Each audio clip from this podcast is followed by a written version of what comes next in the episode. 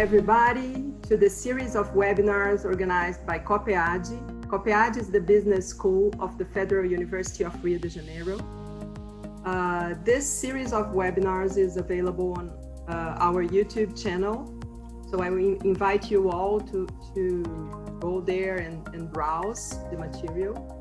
I am Roberta Campos. I am a professor of marketing and consumer behavior at COPEAD, and I'm also a researcher at the Center of Studies in Consumption, where we conduct several projects with a cultural and social take on consumption. Today, we welcome Professor Dominique Desjeux, Emeritus Professor of University Paris Descartes, Sorbonne. Uh, Dominique will I will let him make a longer presentation of himself, but I would like just to add uh, some comments. Uh, from my point of view, he is a relentless researcher on consumption, consumption, a very curious eye that all the time is contrasting experience in several countries throughout his experiences in China, Brazil, France, Europe in general, US, Africa, so we are all the time learning a lot from his uh, crossing boundaries. Uh, he is also the creator of the itinerary method that we have often employed in our researchers at COPEAD as well. And he was very kind to accept our invitations to be here online with us, thinking about this delicate moment that we are all globally going through and since the beginning of the confinement period, Dominique and I have been exchanging thoughts and impressions on the impacts of this strange experience in our daily household habits. Um, our focus today will be mainly uh, in the consumption of the household uh, and how the pandemic impacted the domestic experience for all of us. So, Dominique, could you? Uh, I now pass to you uh, la parole, like we say in France, in French.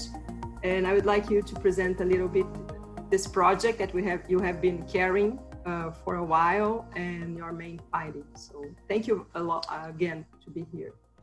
Thank you very much, uh, Roberta. Uh, I hope you hear me very well. Uh, and I'm talking from uh, Paris, that is very chic, to mm-hmm. Rio. I'm very happy. I like to go to Rio to see Roberta and to see people from Rio. And so we we carried out uh, several uh, uh, qualitative studies about daily life, about cosmetics, about something like that. And I've been working for now many, many years about uh, organization, consumption, distribution, innovation, and innovation, and so on. And now I would like to share with you a very sometimes I'm, I'm not sure of the word in English, but a very fresh study, qualitative study. I finished, uh, it's not finished. I mean, uh, I'm, I'm, I'm, continuing to, to, to, to, work on it, but we, uh, we did the, the field studies with a colleague from Danone in March and April and May uh, 2020, 2020. And so I would like to present something. It's about, it's uh, some uh, 13 interviews. Uh, and uh, it's about the effect uh, the, of the confinement on French eating behaviors. And so it is possible to share with you to compare with your experience as we did with Roberta, I did with uh, some Chinese colleague too, colleagues and so on. So uh, I tried to do something I never done before. That is to share my uh, my screen, and if it works, uh, I don't know. It works. Yeah, it's perfect. So maybe do you, do you have the, the, PowerPoint? Yes. On the, on the, left and on the right, uh, a movie or not?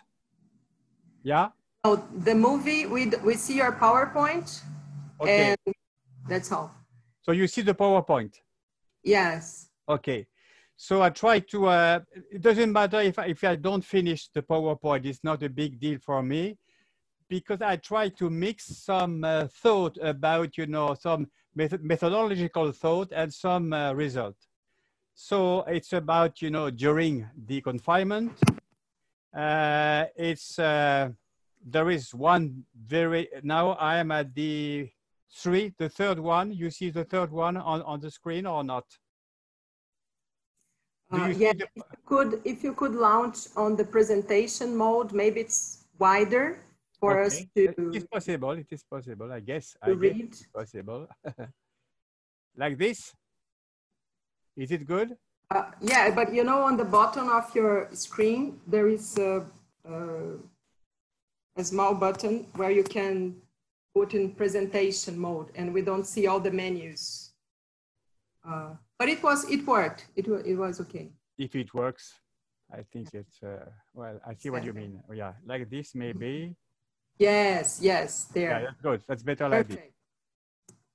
Oh, I put this like this. So uh, the main point is about the uh, we we were confronting like everywhere in the world. It is the first time I see such a big deal, you know, in all the countries. Uh, what is uh, the, the the end of uh, mobility? And uh, what is important with mobility, and I try just to summarize what are the main uh, the main mobilities and roughly speaking, I think there are two mobilities. The first is uh, mobility services. It's about, you know, uh, uh, traveling, it's about uh, plane, it's about bicycle and so on. And most interesting in this case, services related to mobility. For instance, uh, catering or automobile insurance, everything around mobility. And the main point for me to be uh, remember during the crisis is that all this mobility uh, was stopped. And so most of uh, the uh, companies involved into mobility were in a bad uh, situation. It is the first slide about, you know, how I organize uh, my information and I see the society like a huge system of action, uh, you know, from production, distribution, consumption, and environment. And so uh, very often I'm only focusing when I carry out a distribution or consumption, doesn't matter. The main point, and I think that is my main conclusion I give at the beginning, and so I will not forget it. And maybe you will, you will understand what I want to demonstrate. It, thanks to the, the, huge constraint, which stop mobility, uh, a larger part of the economy, you can see it in, in the round, in the yellow round, orange uh, round, can no longer function. And if you look at the blue uh, arrow, you understand what I want to demonstrate. It's not a scoop, but it's very interesting to observe. Uh, now, and I've been looking like this for three years, so I have, I have seen how this uh, new way of uh, management of the home was emerging. It has been emerging for two, three years, maybe more, I don't know, but maybe two or three years. Of a domestic, a digital, and electric hub.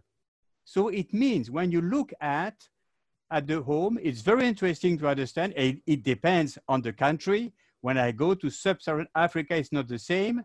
But when I go to China, it's quite the same, and sometimes more uh, digitalized than in France or in the, U in the US, or I don't know exactly now in Brazil. Uh, the last uh, field study was about two or three years ago.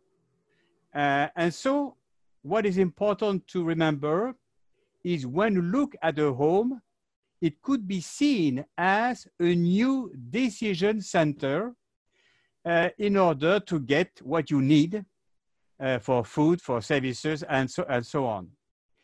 And thanks to the fact there is no mobility, all the uh, digital tools uh, became uh, very central uh, to deal with you. But for me, I, um, I worked many years, maybe 15 or 20 years, in schools of agriculture in France and in Africa. And the new home, when I say new, it's never new, but the new home reminds me how the what, what is called paysan society were living. That is at the same place in the village, in a paysan society like in Congo, like in Madagascar, where I worked eight years. Uh, at the same place, you can product, you can consume, you can exchange, you can have games, and so on. And it's quite the same, and it's more the same during the confinement. So that is my main conclusion. If you want to understand the main change we have seen, but not for everybody, it's, I guess it's mainly for the upper middle class. Not the upper upper, not the lower middle class, but the middle class and upper middle class people who are quite uh, comfortable with digital tools. It could be linked also to life cyc cycles or ages also, of course. The second word maybe which could be useful is what Fine and Leopold you see on the left of the, of the PowerPoint called the system of provision. System of provision is very useful and I applied uh, the, the, the, same kind of uh, systemic approach uh, to the home.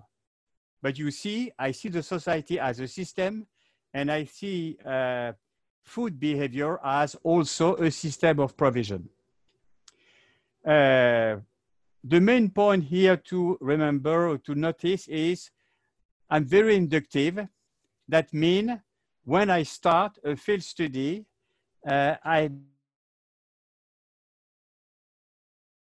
don't make hypotheses because hypothesis because I don't know where I'm going to.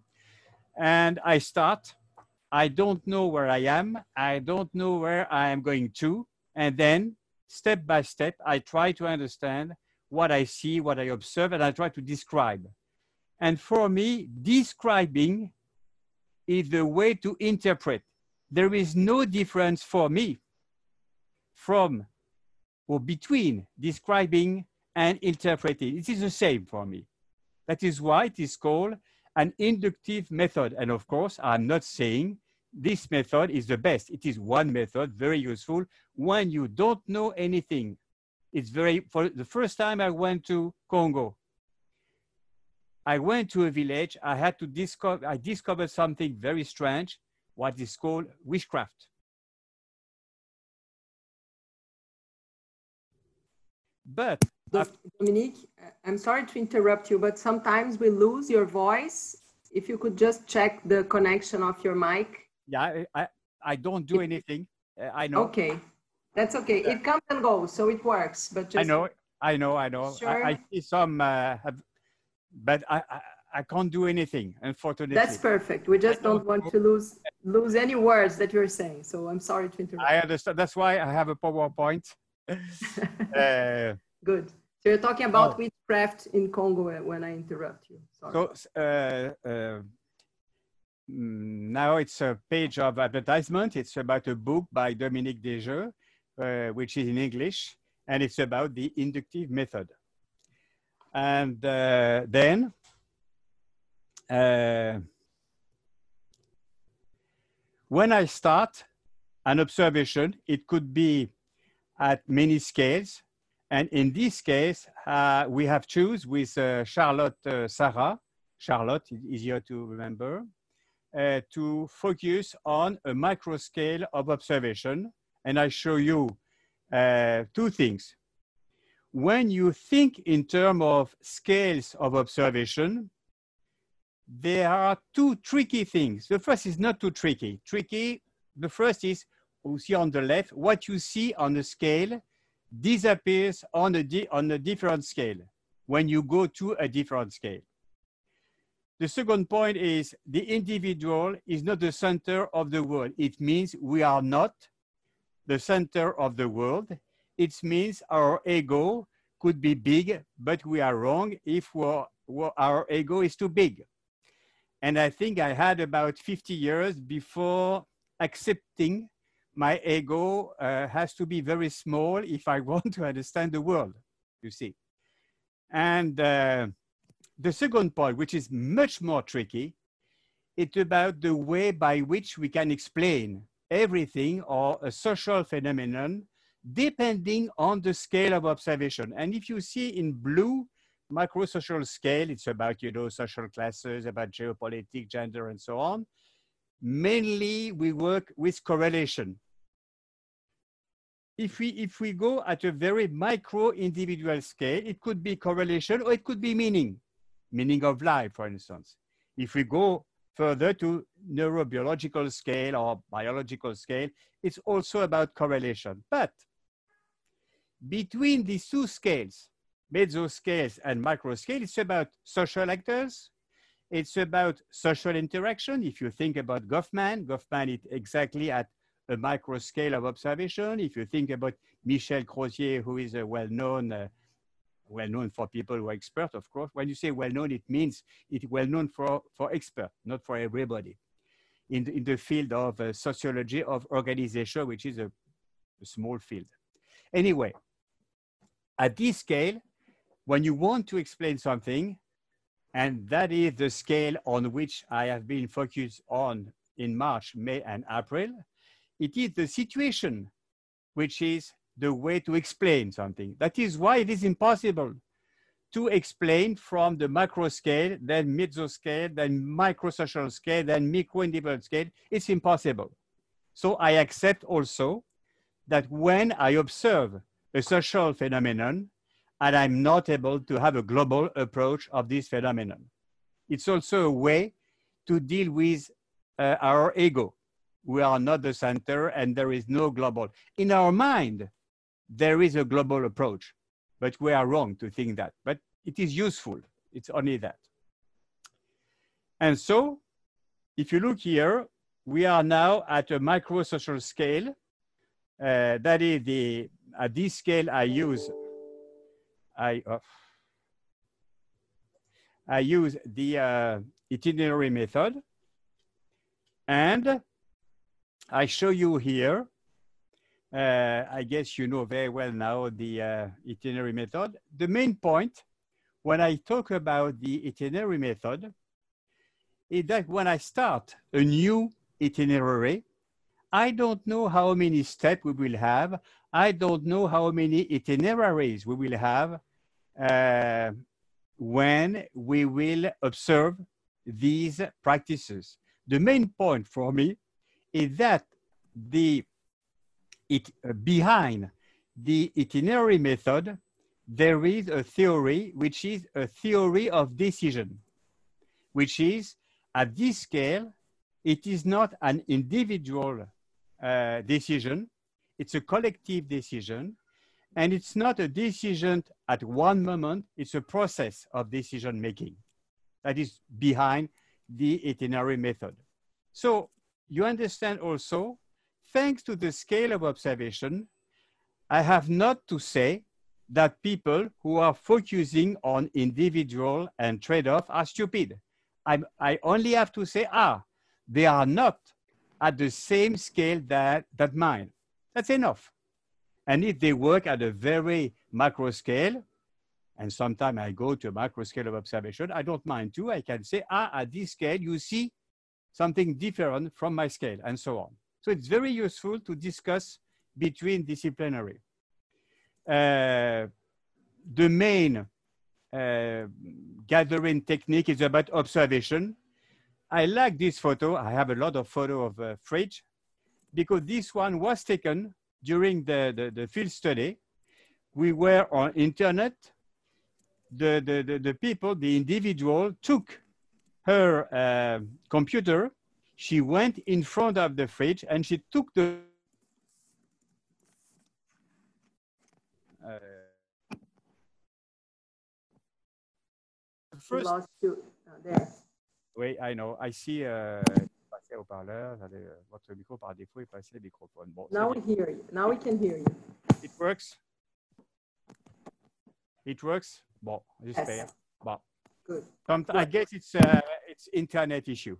So now I know it is possible uh, to make ethnographic observation by internet. I did that once by telephone. It was very interesting.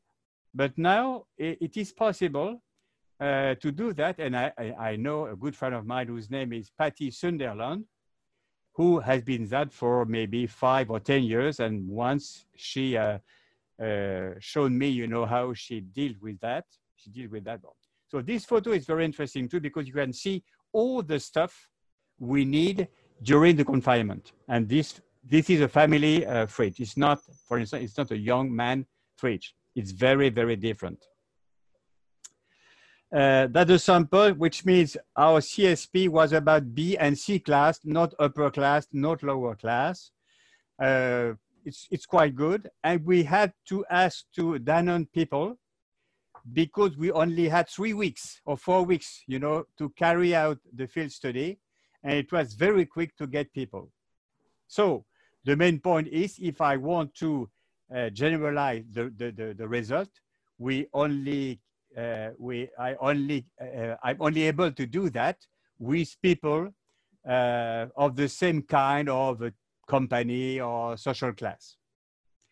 Uh, some very often I am asked about bias, and I used to I'm used to say, life is a big bias, and I think the main object of anthropology is to work and to observe bias, and there is no knowledge without bias. We are not in experimental science. We are in in life, and life we don't control anything. Here, I, uh, I give you a quite interesting uh, anthropological uh, point of view. And I, I read two or three papers with the same interpretation than mine. It's about liminarity or liminality, the same in English or in French. It's about how French people were uh, marginalized during two months. And maybe you have the same experience in Brazil. And uh, it means that the first step is about, I think it's there, here. The first step is the step of separation. It was very funny because some people uh, explained to us that the, the last night before the confinement, they go to bars, another getting a wax, you know, another do, I don't know exactly why, you know. So it was very interesting to discover all these practices before being marginalized. And then at the beginning of this marginalization, there is one who stopped eating uh, meat. She stopped eating sweet, exactly like during Lent.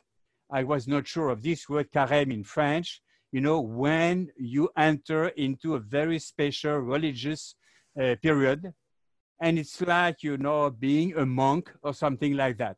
But after one or two weeks, it was finished. And then now it's the aggregation time, uh, what means, you know, uh, people are going to the hairdresser, to a restaurant, to a bar, going to work.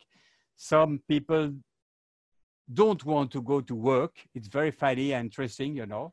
And some big companies are very stressed because they don't know how to get back your workers, you know, their workers, their managers, and so on.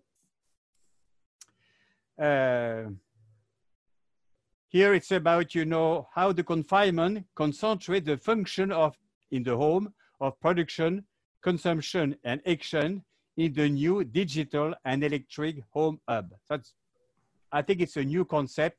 I don't mind too much about concept. It is called what I call a descriptive concept. I try to uh, gathering in one, I mean in five words here, uh, what is the, main idea I found in my observation.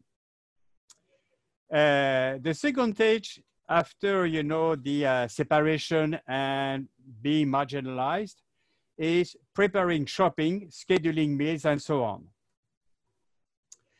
Uh,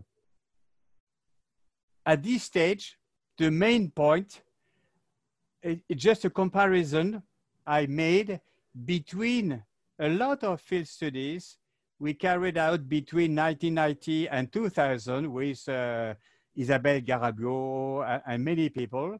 And at this time, when I look at all these field studies, these field studies, there is no digital tools. Nowadays, they are omnipresent. If you look at the, the short list, Instagram, Amazon, uh, Alexa, uh, mobile phone, internet for recipes, uh, contactless payment card, uh, uh, Tricount. I don't know if you know Tricount. It's a beautiful application in order to deal with uh, several people when they had to share, you know, the payment of something. I'm sure there are more than these, uh, than this list, you know, but it's impressive to understand how important it is and why it is important to understand. We know that it is called in anthropology an invisible in evidence. Everybody knows that, but we have to take care of this observation because my main conclusion is not about the importance of digitalization, but the importance of electricity. My main conclusion is if there is a breakdown of one week in Paris, for instance, I don't know how we will survive. Everything in daily life is based on electric energy. Or you know that is a big discrepancy because most of the causes of the uh, uh, heating climate comes from energy, from fossil energy. So the main priority is not to change the consumption, is not to change the production. I'm not sure about that. Maybe it is, but I'm not sure. The main priority is to change the nature of electricity, shift from fossil energy to alternative energy. And you understand why the home is so important. Because I think one center of decision which could impact the shift could be in the home. I don't know exactly how, but I'm sure there is a link. Uh, another point is about uh, about food, about you know food behavior it's not only an individual explanation, it's also a collective practice. And Roberta, I think, know quite well Daniel Miller. And uh, here, there is something about, you know, uh, uh, we, we know quite well also, but I discovered more clearly that when you talk about food behavior, there are always two steps. One about, you know, you, uh, useful food and one, one about, you know, award food because we need to compensate some effort or something, some everything. And so during the confinement, we saw these two movements about behavior and it quite the same that treats, which is a word from uh, by Daniel Miller in, in, in, this beautiful book, Theory of Shopping, even if uh, the English of this book is not quite easy to understand, but it's a beautiful book of observation in daily life. There's also a chapter uh, I talk about. If you want, after you can have my PowerPoint, of course, so you can have all the lecture. And uh, after you have another chapter, which is make love in supermarket. What means buying in a supermarket, it's not only individual, it's not only a question of motivation, it's not only a question of brand, it's also a collective practice. You think about your family, your friends, and so on. That's another scale, that's why. This one is the most inter interesting discovery of our uh, field study, is a, a, a true skill under constraint. The main constraint is, there are two constraints. Due to the fact there is no more mobility you are only allowed to go one or two times shopping. So you have to think much more about your shopping, what you have to buy, because you have no chance. If you miss something, you have to wait maybe three, four, maybe one week sometimes before going back shopping. That's the first constraint. And the second one, which is close to uh, Brazil, thanks to the fact there is no mobility, there is no more what is called human energy. That is, uh, grandparents, uh, nanny, uh, school, and so on. Why school? because I discovered, thanks to the uh, field study, that lunch was uh, mainly at school or at big company or at restaurant. And so the mother, because it's mainly the mother who is in charge of uh, cooking, had only one lunch, one, one uh, meal to prepare every day. And also, it means school was a kind of uh, help for her because, you know, she has not to think about this meal um, the lunchtime, at the lunchtime. But now she has to think about all this stuff. And so uh, the main strategy you find on this PowerPoint is how to manage between fast and slow rotation. Fast rotation is, for instance, when you talk about yogurt, about milk, about, you know, about butter, if you use butter, uh, all these products you have to buy every week. And slow rotation is more, you know, about uh, maybe oil, vinegar, you only have to buy every month or every three months. It depends on the cooking, it depends on the culture. But also, you have to deal with short and long conservation. So it's a nice pattern. Uh, it's a nice strategic pattern to understand there is a skill inside the home, which is a skill about how to manage the stock of food and how to manage, thanks to many objects, mainly fridge, uh, a cupboard, a freezer, big freezer, and the garden. I discovered that the garden, when there are vegetables, is also a kind of stocking place. place. Very interesting. Maybe you will find some equivalent in Brazil too. Why the garden is a kind of stocking place? It's because you have your tomatoes, you have your beans, you have your, I don't know, many things, and they, they are kept in the earth. And so it's a kind of fridge. And every day you can go and you take your tomatoes or your beans and so on. I also discovered something I have seen before, that it was very strong there, is that thanks to these objects.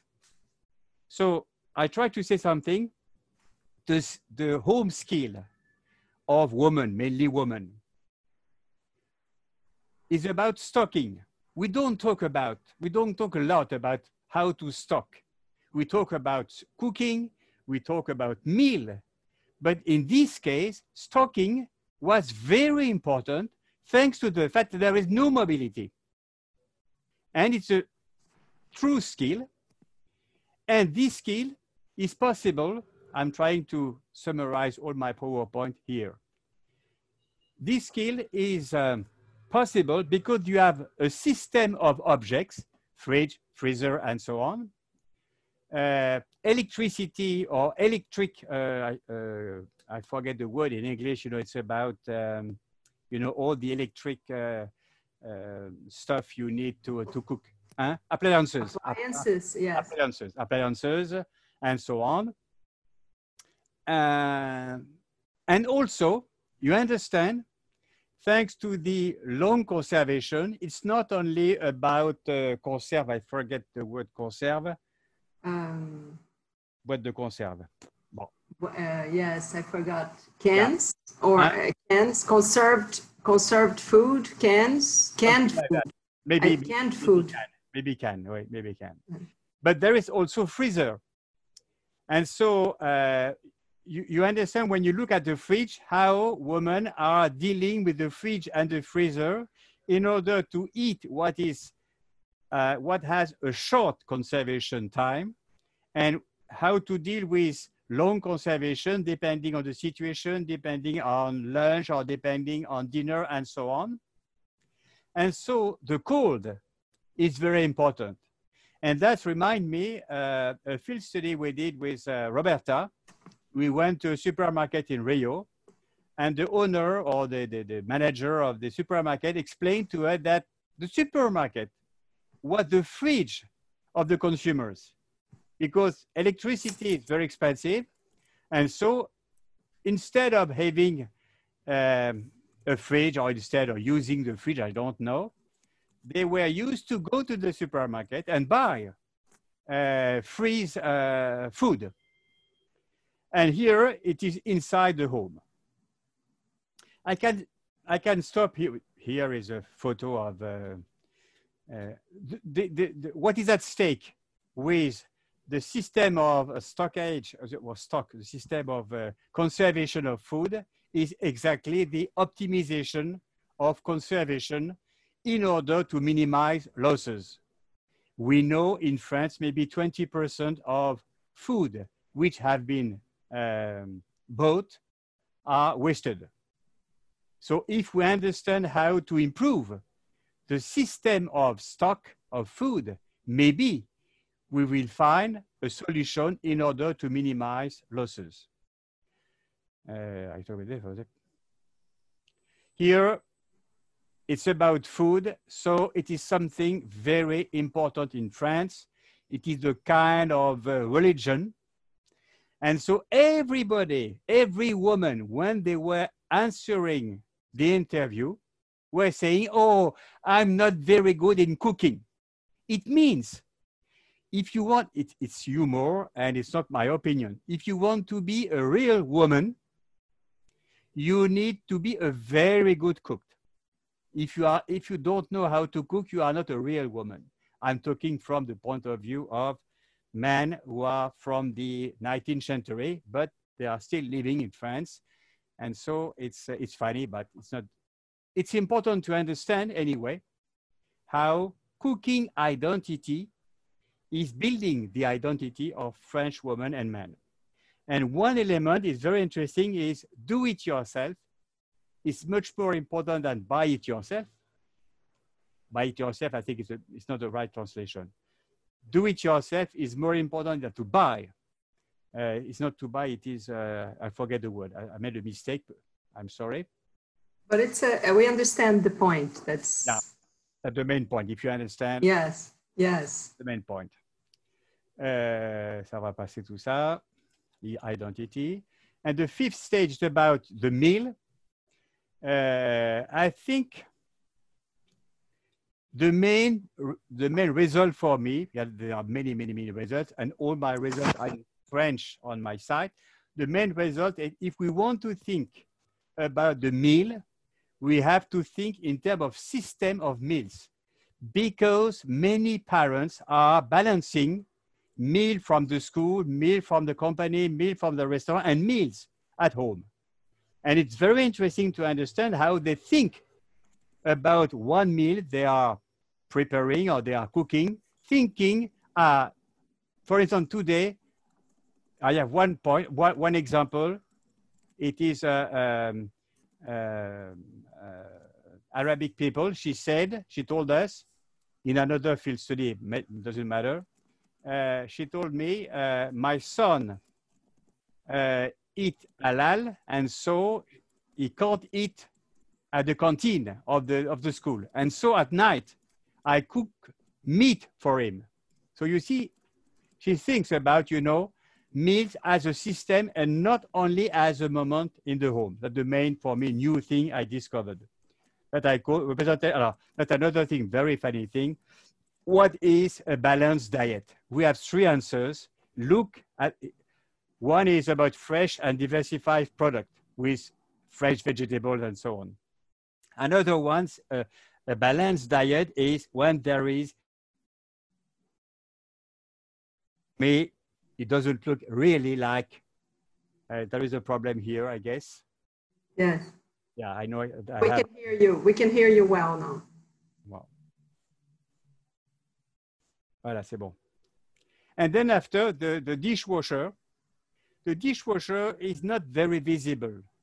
It, it doesn't look very important. But I discovered that the dishwasher was the analyzer of the good or bad cooperation inside the family. It means if the woman takes in charge children, if there are children, and the cooking, the man or the other people have, have to take in charge the dishwasher, uh, the tables, and so on. And I also show that the balance of the what is called the social, the sexual division of task in the home is well balanced if the man, for instance, uh, deal with uh, do it yourself, the garden, uh, administration uh, of the home, and so on. So it is more subtle than to say most of the activity are uh, managed by the woman. You have to look at the whole activities of, uh, of, the, of the home. So like the conclusion is, uh, during the confinement, digitalization has developed uh, in most compartments of the domestic activity. Uh, Gabe, uh, sometimes I had to translate very quickly, but it's, it's uh, so we understand, you know, thanks to the uh, digitalization, and sometimes there's another word, it doesn't matter, working with telework, uh, shopping with e-commerce, e-aperitif to keep in touch with family and friends, and also leisure, it was very important. The, the, the number of games uh, increased a lot at the end of March, at the beginning of April, and because I look at the numbers, of course. Uh, voilà, ma conclusion is there. My main conclusion, I mean the main broad conclusion, many, many conclusion, is about the energy issue. Uh, I talk about it at the beginning, and it is to say at the end, if a power breakdown occurs and lasts several days, the anti-consumption system is called into question. And all this with energy that has no greenhouse gas effect. We have to change everything with energy that has no greenhouse gas effect. Thank you very much.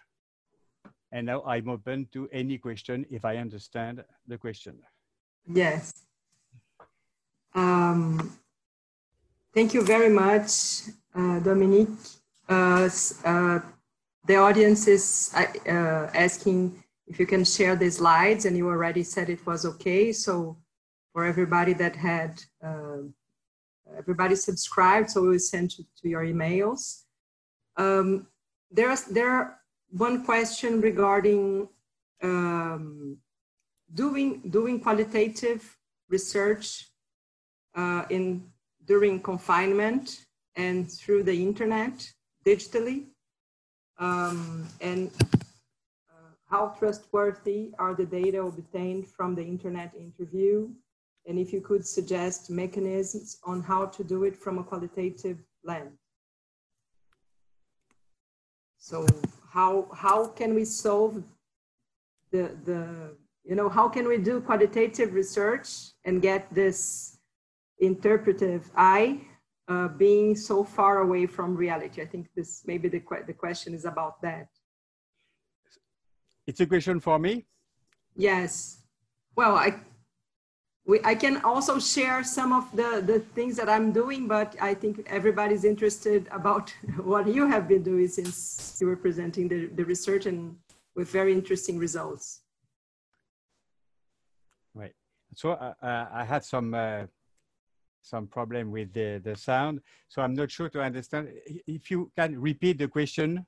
Okay, so the question is how to how to face the challenge of doing qualitative research uh, during a confinement. Yeah, yeah, it, it, it was a big challenge for me.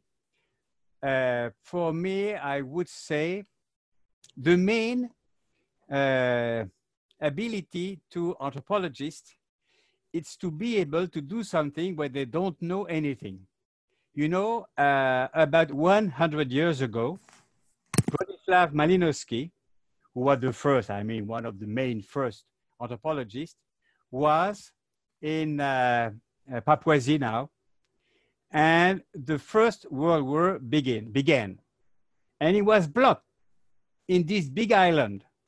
And so he decided to carry out a field study where he was uh, stopped and uh, unable to go anywhere. And he, he had, he discovered what is called the kula. The kula is a beautiful description of uh, give and take, you know, uh, uh, between population. I had the same. I would. I'm not Malinowski. I'm, I'm not as good as Malinowski, but I had the same. I was in the same situation when I was in Congo, when I was in China. I don't know anything. I don't don't speak. Now I speak Chinese a little, but and I was in the same situation with the uh, COVID-19. I saw a lot of people doing quantitative study. They are very good. We have a lot of figures, but only a few, few, few qualitative studies because it's much more difficult if you are not used to create, invent, you know, in front of a situation. So we decided uh, to invent. Invent means, in this case, using internet, uh, recruiting only people from Danone, what normally is not the right rule. You know, you have to to uh, uh, to uh, recruit people from a lot of diversity. And so we are. Not, it was impossible. And if if you look at what I have I have found, you know, I I think some of the result could be uh, adapted to many French, not all Frenches. That, that's sure. But it is possible to say these results about the fridge, about the freezer, about, you know, stocking, about cooking, about uh, shopping and so on could be, uh, could be adapted to many, many situations. The main point is, I'm not sure that big companies are very interested in qualitative research. If that is the point, for me, that is the main point.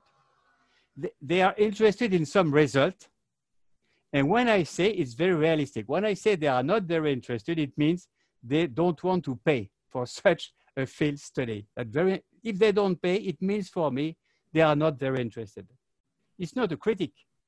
It's only, I understand when you are very stressed, you don't know how to deal with such a qualitative research.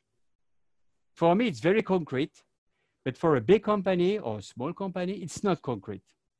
It's very abstract for them. That is the indicator how far from the consumers all these big companies are. Okay, so we have some, some more questions for you. Uh, can you hear me well? I, I see a question here. Okay. From so uh, Rich, Richard. Uh, yeah, there is there. Is, if you if you click on Q and A, but I can read it, them for you if it's easier. No, there is no problem, Richard. Uh, uh, he said, for me, self-ethnography is something new. And it's new for me too. It is the first time I do, uh, that, that's why I had to invent uh, uh, a word for that. Because I, wa I was unable to go inside the home of all these people. And I, I was sure that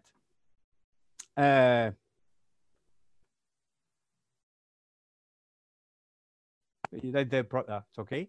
My problem was uh, confidentiality.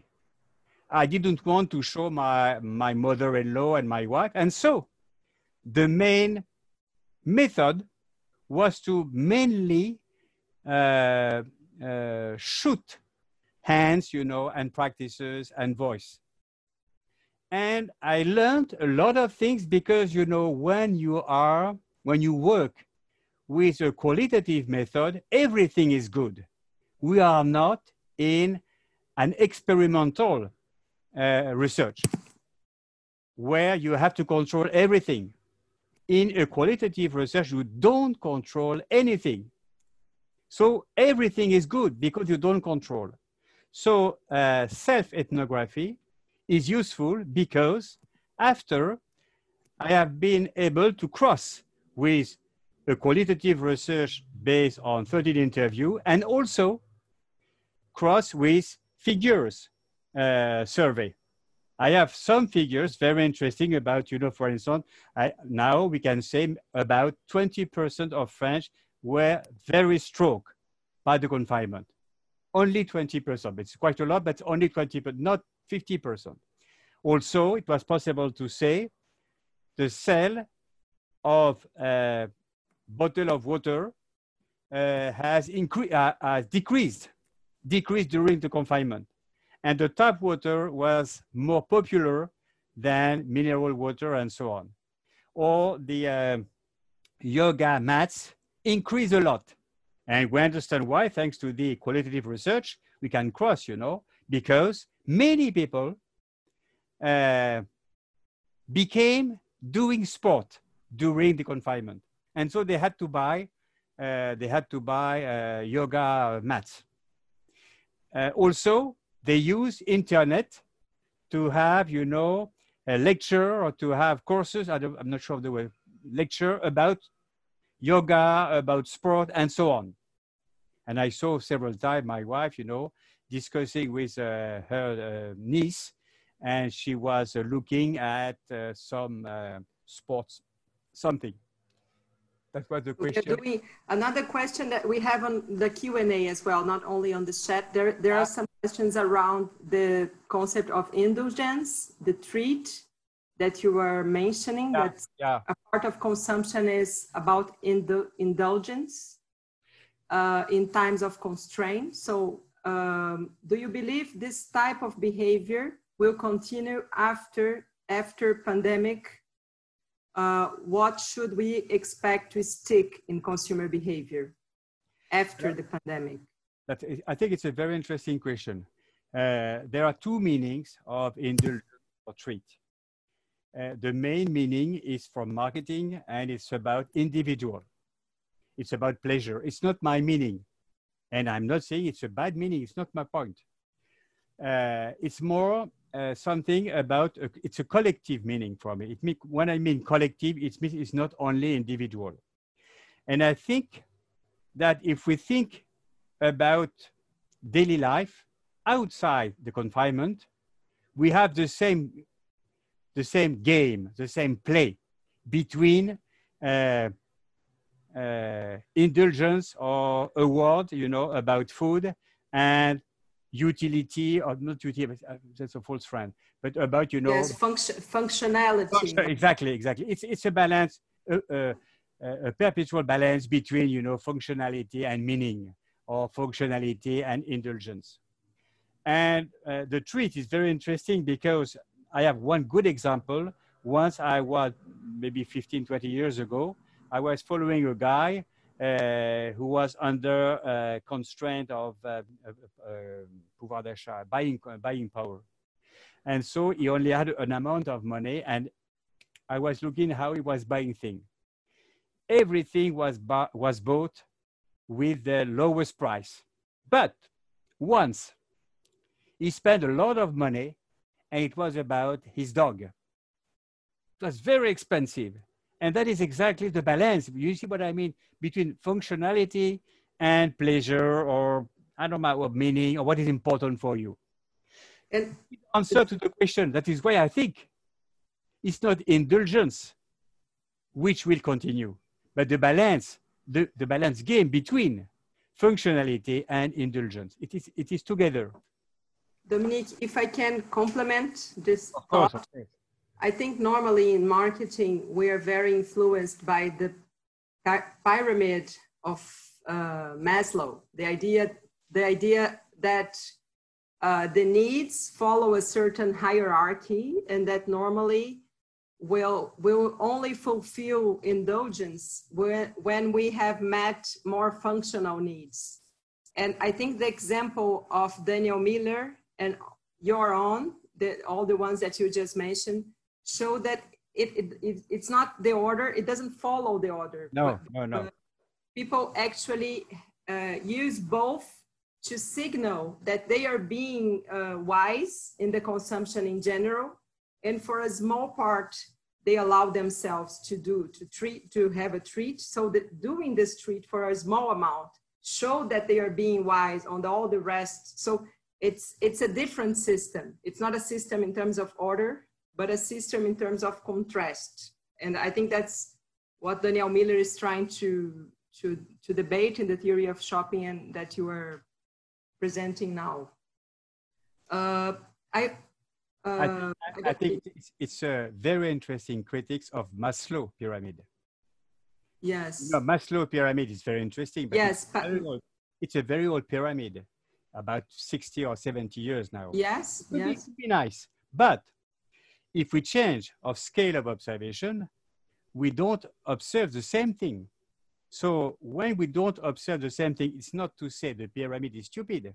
It's only to say if you look from another angle, you will learn something more interesting or something yeah. different, which could be more interesting. And here, you, I think it's a very good point to say the balance between uh, functionality and uh, meaning and so on. Yes.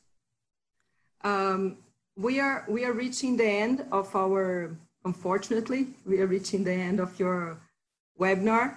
Um, I would just like to to invite you to make a final comment on a, a perspective view. How do you see the future? If, normally we have this closing question. So uh, if you if you can, I will show you. Ah, if I, I can you can you can you hear me? No, uh, very well. Uh, the only point I try to just here, I guess I have one point here, very funny for me. Look, you, you can see, voila, the end. You can see the, uh, the PowerPoint. If you look at the wave, that is the end of the future. I think the future for me. The, the future is not linear. It's like a wave. There is a very funny word in English, Seaton wave, which comes from an engineer in Scotland or Scottish engineer who was looking at the wave on the canal or something on a river, something like that. And that is, I'm not sure, of course, the future will be like a wave, but it could be possible. And so for me, the most interesting thing is now we have to think in terms of crisis. And, and you know, maybe in one month or three weeks, we don't know in France, we will have to be confined back, you know. I, I, I plan to go to, to, to holidays at mid-July. Maybe I will not be allowed to go to, to holidays, you know.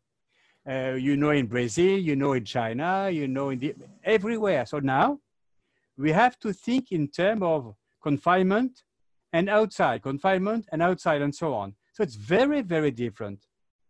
Because crisis, if you look at my PowerPoint, you will see crisis for pandemic, uh, pollution, war, food shortage, global warming, and so on and so on. So that's why uncertain, nonlinear, repetitive, future. And we have to be very adaptive, what is quite difficult. What you, what you mean is that we won't be reaching an, a normal. We will have normals, in yeah. plural, meaning that several uh, waves of different lives that will exactly. be created. Exactly. Uh, that, yeah. that is life, but I think it is accelerating. Yes. Voilà. Um, let's. You know, Roberta, uh, if there are people who want to share some question after by email, it is possible. You know that. Okay, I can. We can type your email on the chat, or or maybe the your website. I think it's interesting to diffuse uh, for people if you if you want to write on your or on the chat. Um, uh,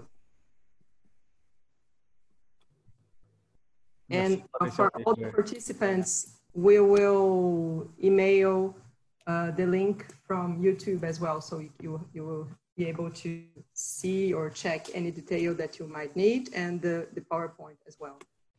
Um, so I would like to thank very much Professor Dominique Desjeux on behalf of COPPEAD and myself. It was really a true pleasure to exchange ideas. It felt like Rio was right next to Paris yeah. so, uh, and uh, Dominique has been posting regularly on LinkedIn uh, with a lot of scoops and, and, and, very interesting insights. So I invite you all to visit his LinkedIn profile. And I thank the public that participated today and contributed uh, to our debate with such rich contribution. It was a great pleasure. Um, well, thank you all for coming. Dominique, thank you. Thank you very much, Roberta. And I hope we uh, do it again. It's wonderful. With more yes. questions, maybe. Yes, more have more discussion, more discussion, right? To share more. Oh, Next, next time, next time we will do a longer one, That's nice. like a real session. Yeah, yeah, yeah, yeah, yeah. And in the chat, you're gonna see uh, you have people from all over the world. Yeah, that's good. Nice. Uh, so thank you, thank you all for being here with us today. Thank you, everybody. Thank you. Have a nice end of week. Bye bye. Bye bye.